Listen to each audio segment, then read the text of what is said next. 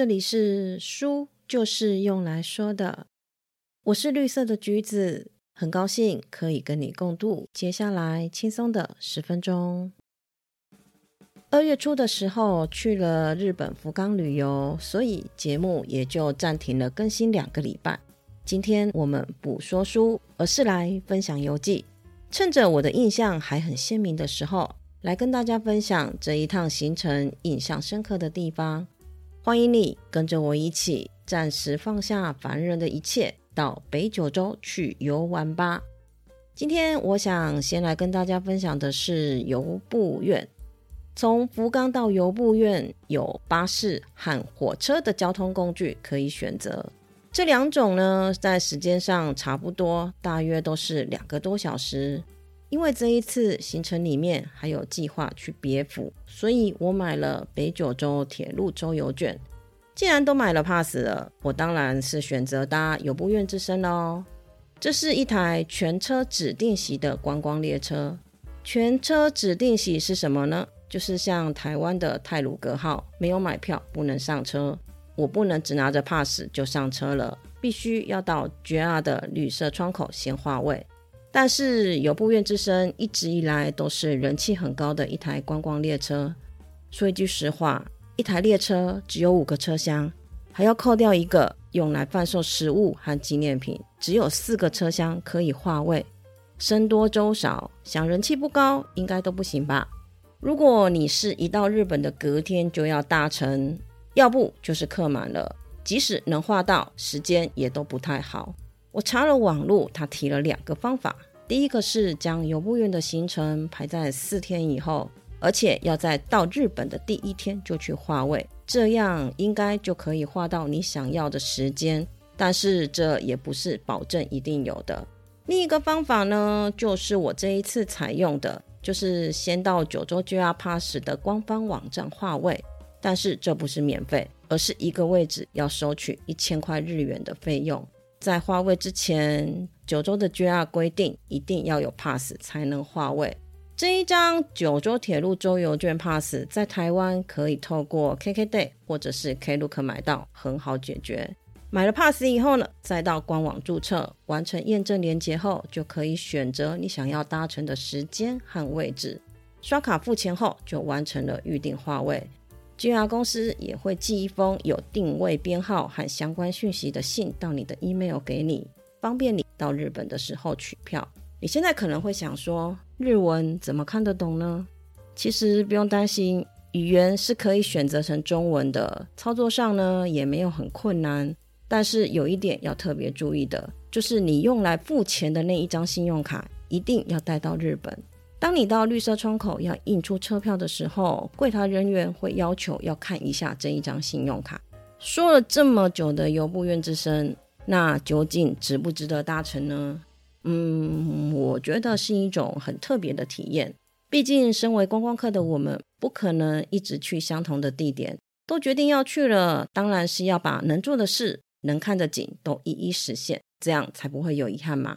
为了观光打造的游步院之声，绿色的外形与众不同，也呼应了列车的名字，像森林一样绿油油的一片。座位的空间呢很宽敞，车头是全玻璃的设计，这样的视角加上列车不是很快的行进速度，可以一百八十度把眼前的风景一览无遗。建议你一定要到第一车厢看一看。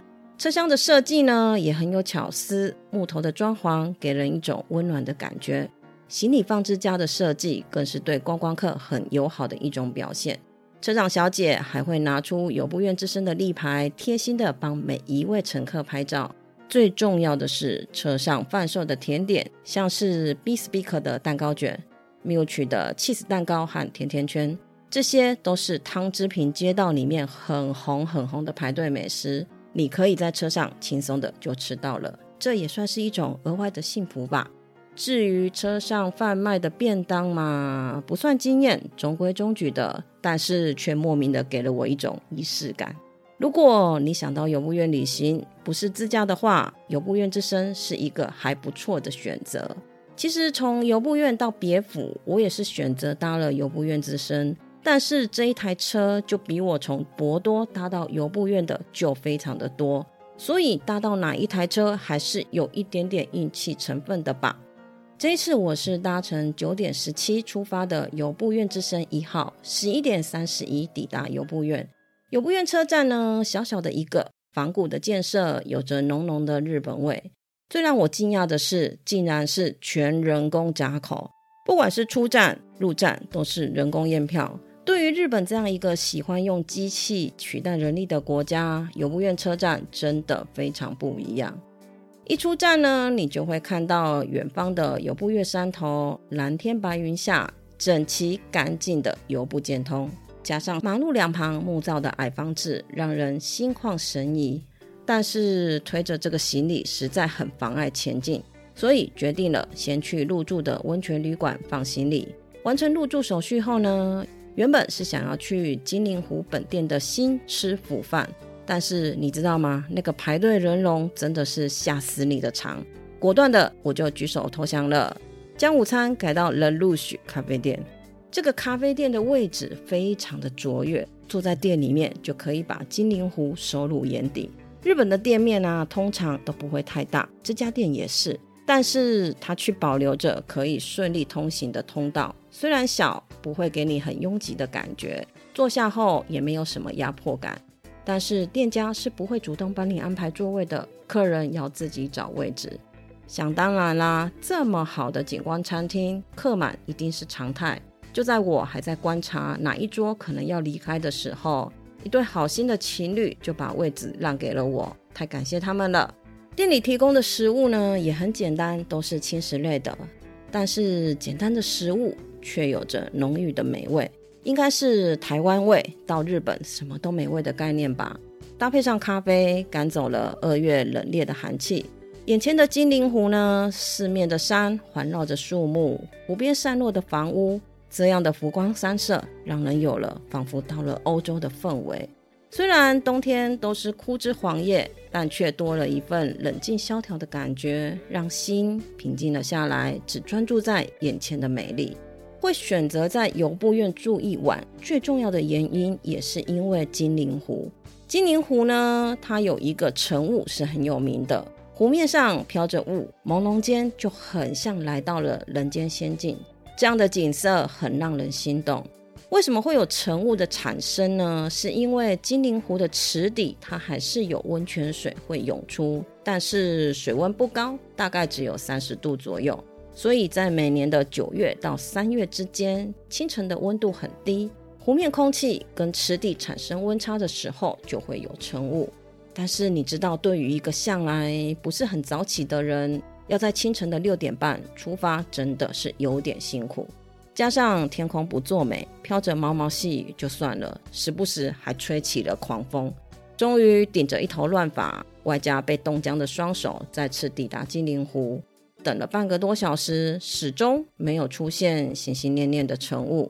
但是我并不寂寞，因为寒冷的早晨，湖边却有着热闹的人潮。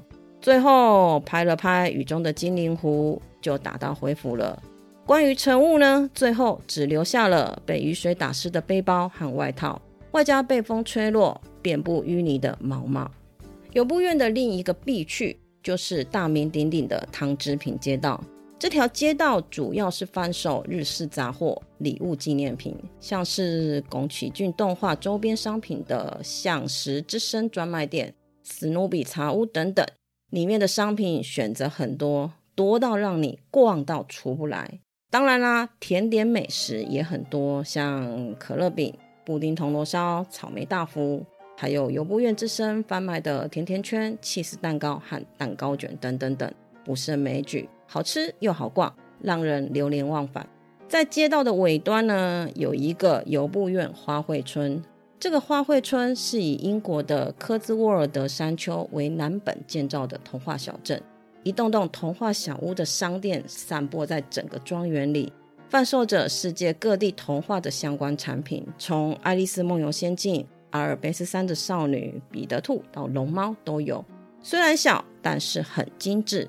远望群山，又有童话小屋，就很像跳进了童话世界一样。这也是一个很烧钱的地方，每一家商店都会让你发出“哇，好可爱”的声音哦。